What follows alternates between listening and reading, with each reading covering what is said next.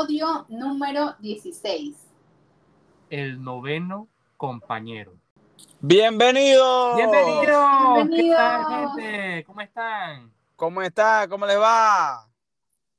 Oye, ¿todo bien por aquí? Súper bien, súper bien. Súper, súper, estamos bien. Espero que ustedes también estén muy bien. Oye, hoy vamos a narrar un cuento, pues un relato que escribió nuestro compañero Andis Montenegro, llamado El noveno compañero. Uh. Yo quiero hablarles un poquito de esta obra porque es en, en club de lectura de escritura.com, que es una página que es Fuente Taja, que pues nosotros utilizamos para escribir nuestros relatos.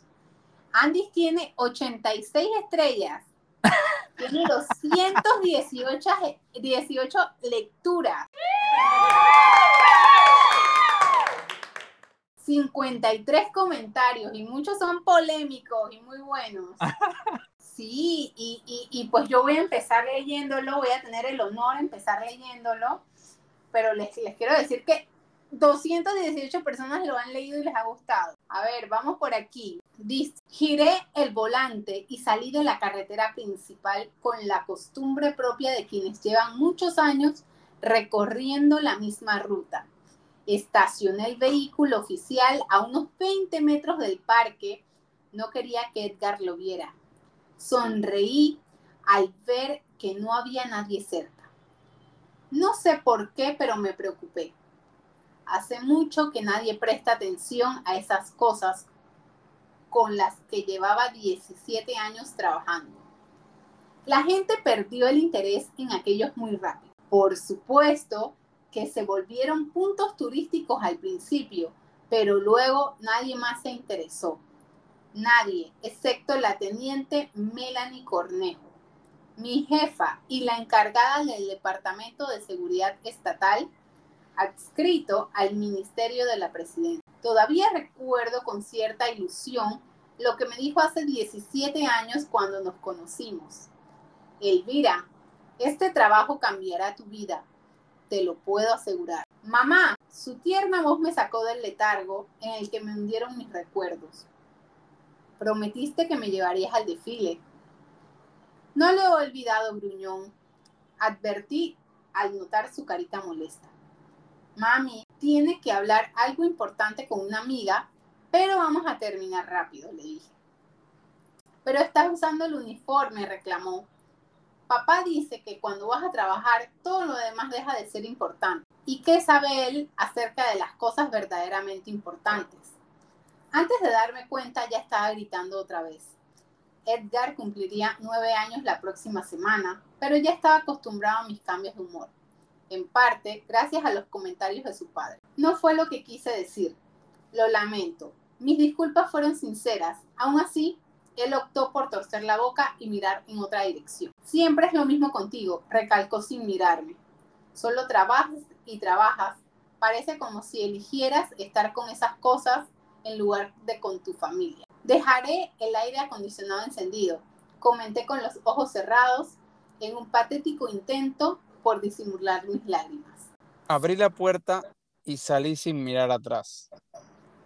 Debía verme ridícula en ese momento. Toda una oficial estatal con un, su uniforme verde y negro, adscrita a uno de los ministerios más poderosos del país, caminando por aquella calle abandonada, llorando como una adolescente resentida.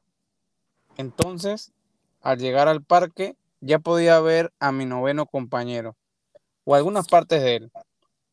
Los dos brazos derechos sobresalían por encima de su cabeza sin rostro, y debajo el extraño cúmulo de alas entrelazadas unas con las otras.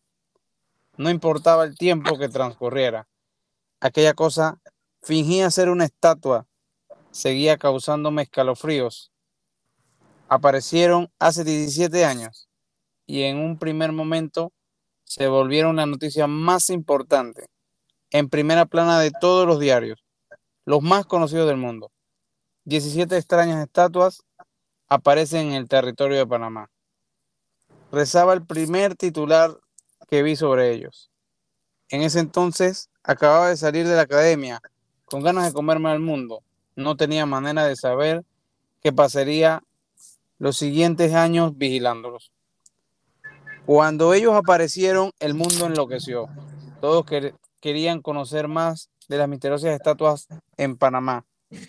Durante un año completo tuvimos arquitectos, biólogos, físicos, investigadores de todo tipo.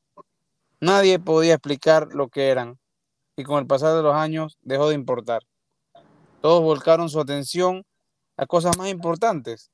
Todos excepto mi jefa, quien exigió una comisión de oficiales permanentes para mantener en vigilancia a las estatuas. Los años pasaron, los años pasaron. Mis sueños se fueron extinguiendo uno a uno. Me casé con un apuesto abogado. Era rubio y atlético.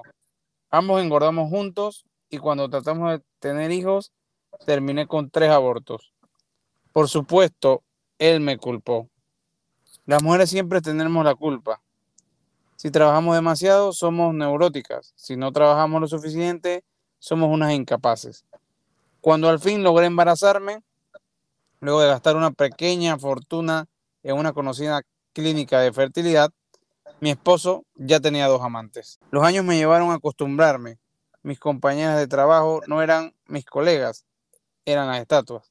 Pasaba tanto tiempo con ellas que había empezado a notar leves cambios en sus formas en ocasiones me encontraba con un brazo ligeramente inclinado o con uno de los extraños ojos mirando en otra dirección. Elvira, era ella. No podía confundir esa elegante voz. Soy Pamela. No estaba segura de que vendrías, alegó, mirándome con cierta curiosidad. ¿Podemos hablar en otra parte? Esta cosa me tiene un poco nerviosa, señaló a mi noveno compañero la estatua blanca tenía cuatro brazos, varias alas blancas en lugar de piernas y una cabeza lampiña sin rostro.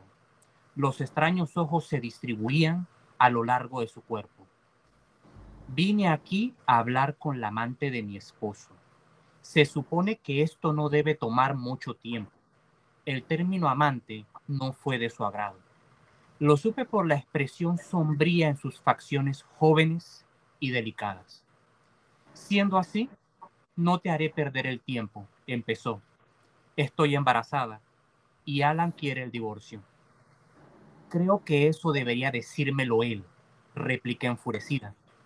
No tenía tiempo para estar triste.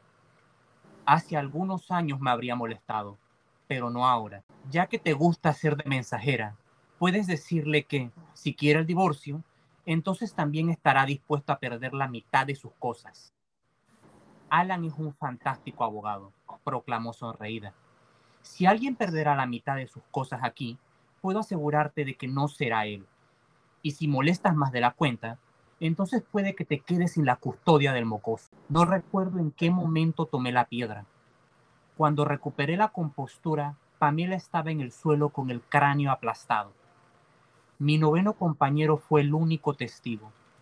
Las gotas de sangre mancharon la superficie blanca de la estatua, pero al igual que en otras ocasiones, terminó absorbiendo la sangre. No era la primera vez que lo hacía. Mis compañeros de trabajo me ayudaron en varias ocasiones. Ahora solo debía enterrarla bajo la estatua. Nadie la buscaría ahí. Nadie la encontraría.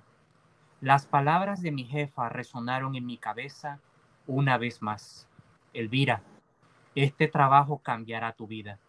Te lo puedo asegurar. No, no, no, no, Terminamos, gente. Muy bien, muy bien. muy bien. Está muy bueno. A mí me gusta mucho. Eh, a mí me gusta hasta pensar en la historia y la visualizo así dentro de mi cabeza, como que realmente Elvira no fue la que mató a la tipa, fue la estatua que le dio un tanganazo y la mató. Así que hay muchas interpretaciones sobre hay, hay muchas interpretaciones, correcto. Ahí, ahí Andis, en buena manera, nos deja a la, imaginación de qué pasó en ese momento. Porque la escena se corta, en la lectura se nota que la escena se corta y la tipa vuelve en sí, Elvira vuelve en sí y ya pasó la tragedia.